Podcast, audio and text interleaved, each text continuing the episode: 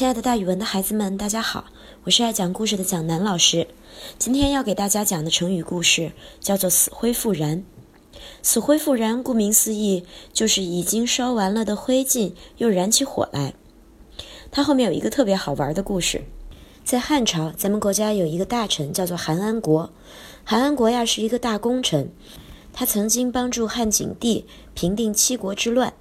然后呢，又化解了汉景帝和他的弟弟梁孝王之间的矛盾。后来他不知道犯了什么错，被关到了监狱里面。监狱里有一个看守，叫做田甲。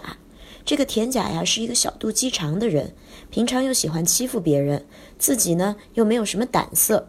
他不知道为什么看韩安国不顺眼，故意侮辱他。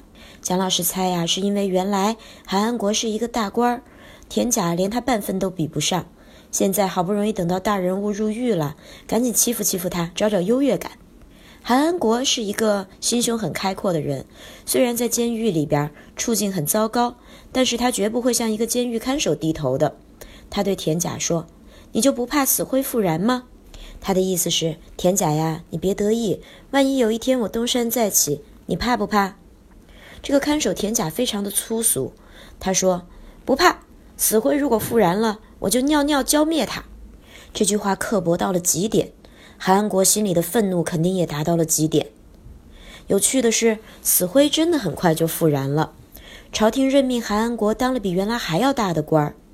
田甲也毫不含糊，他真的尿了，他是吓尿的，吓得尿了裤子。韩安国下了命令：田甲，你给我老老实实的回来领罪。你在监狱里面随意侮辱犯人，这是很不对的。田甲特别清楚，这个时候呀，韩安国又当了大官儿，他想灭族，想满门抄斩，是特别容易的事情，所以田甲只好乖乖的回来见韩安国。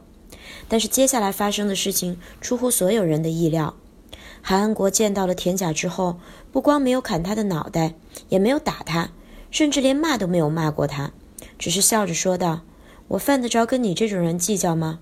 你该干嘛干嘛去吧，我只是吓吓你。”他一点都没有为难田甲，所以孩子们以怨报怨是人之常情。比如说别人打了你，你是很想打回来的。但是韩安国很有水平，他并没有把自己和田甲放到同一个平面上去比较，而是他觉得自己的对手是让自己变成越来越好的人，战胜自己，而不是战胜田甲这样的小人。所以韩安国以德报怨，就是说田甲对他不好，他反而没有为难田甲。而是就这样放他走了，以德报怨才是最难的事儿。有的时候报复不难，原谅最难。韩安国所表现出来的胸襟和气度，真是令人赞叹。孩子们以后在处理矛盾的时候，也要学习韩安国。如果有小人欺负你的话，得饶人处且饶人，不要把自己和小人放到同一个层面上去打架吵架，不值得的。韩安国的故事留下了这样的一个成语：死灰复燃。他的原文里面，韩安国跟田甲说：“死灰独不复燃乎？”他的原意是韩安国被打入了暗无天日的大牢，外人看起来毫无生机了，但是他又重新奋发，回到了官场。现在的隐身意识，很没有希望的人和事儿，也可能卷土重来的。现在我们用这个成语的时候呀，多用贬义。也就是说，一些不好的人或者事儿卷土重来，这是现代汉语和古代汉语演变过程中间的一些变化，大家要记住。蒋老师给大家举个例子吧，比如说新交规现在很严格，执行了一段时间，大家都很守规矩，但是呢，一看路面上的警察叔叔少了，有一些违反交规的事情又死灰复燃了。好了，今天的成语故事就讲到这儿，各位同学们，咱们明天见。